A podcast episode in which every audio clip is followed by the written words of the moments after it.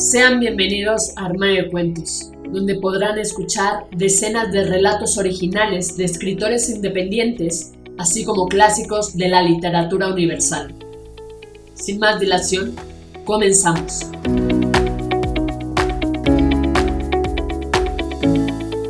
Hola, ¿cómo estás? ¿Escuchas Armario de Cuentos? Yo soy Mari Carmen y el día de hoy toca tu cuento hecho audiolibro donde podrán escucharte cientos de personas alrededor del mundo a través de 12 plataformas donde publicamos Armario de Cuentos, entre las que destacan Spotify, iTunes, entre otras. Si quieres saber cómo hacernos llegar tu cuento, entra a la página www.armariodecuentos.com. Dicho esto, damos inicio. Su recuerdo, de Nuria de Espinosa. Hay silencios que no se pueden perdonar porque el día tiene una deuda con la noche. El tiempo no queda sitio para el rencor, pero sí quizá en algún lugar para el amor. Esa mujer iba pensativa, caminaba sola por la vereda. Descubrió en la alborada del día de víspera a la Navidad el iris de su mirada que despertaba como una rosa mimada que se perdió. Lucía portaba sobre su cuello la esmeralda en que una noche sus ojos creyeron en el amor. Su trabajo le reportaba un mísero salario que apenas alcanzaba para su sustento. Se sentía tan gregaria en su propia soledad que no pensó en sus seres queridos. Qué extraño pensamiento juzgaba su mente.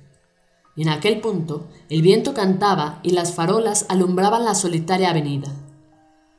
Se preguntó si su deseo no era motivo de la sinrazón. ¿No pedía tanto? Admiraba el progreso, sin embargo, para ella fue nefasto. La tecnología le retiró de su puesto principal y le relegó a otro más inferior y menos remunerado. Malditas máquinas, farfulló. Rascacielos de 40 pisos con sus ascensores y escaleras de emergencia. Una urbe iluminada esperando la Navidad más ausente de la realidad que nunca. Se encogió de hombros con las manos en los bolsillos y se enemistó con sus zapatos. Sigo esperando, gritó. La vida parecía no querer concederle su deseo. Ser amada, ser feliz y vivirlo con su familia. Su familia. Qué lejana la sentía. ¿Por qué? ¿Por qué se fue aquel día de Nochebuena y nunca regresó? Era un pensamiento transitorio que no dejaba de avisorar en la oscura noche. Tal vez sucedió algo que no le permitió volver, pensó, pero me habría avisado. No, no, se fue y me abandonó. Estoy aquí, gritó de nuevo. Aquí y quiero ser feliz. Feliz. Se hundió de nuevo en la tristeza y siguió caminando. Al cabo de unos segundos, un haz de luz alumbró sus pasos. Ella se quedó atónita. Era su mente que la estaba trastornando. Sin embargo, ante ella apareció Simón. ¿Simón? murmuró. No, no puede ser. Lucía, solo tengo unos minutos. Nunca te abandoné. Morí en un accidente. Tu tristeza, soledad y angustia han hecho que los ángeles custodios te concedieran tu deseo, volver a verme. Aún llevas la esmeralda que te regalé. Debes seguir adelante, volver a sonreír. Deja que el amor entre de nuevo en tu corazón. Y por favor, Pasa la Navidad con tu familia. Ellos te añoran y ya han pasado cinco años desde que fallecí. Debes pasar página. Pero yo, yo no puedo. No, no te vayas. Señorita, ¿se encuentra bien? Lucía se quedó inmóvil. ¿De dónde ha salido? se preguntó. Perdone, hace rato que lo observo, desde el otro lado de la acera, y me pareció que hablaba sola.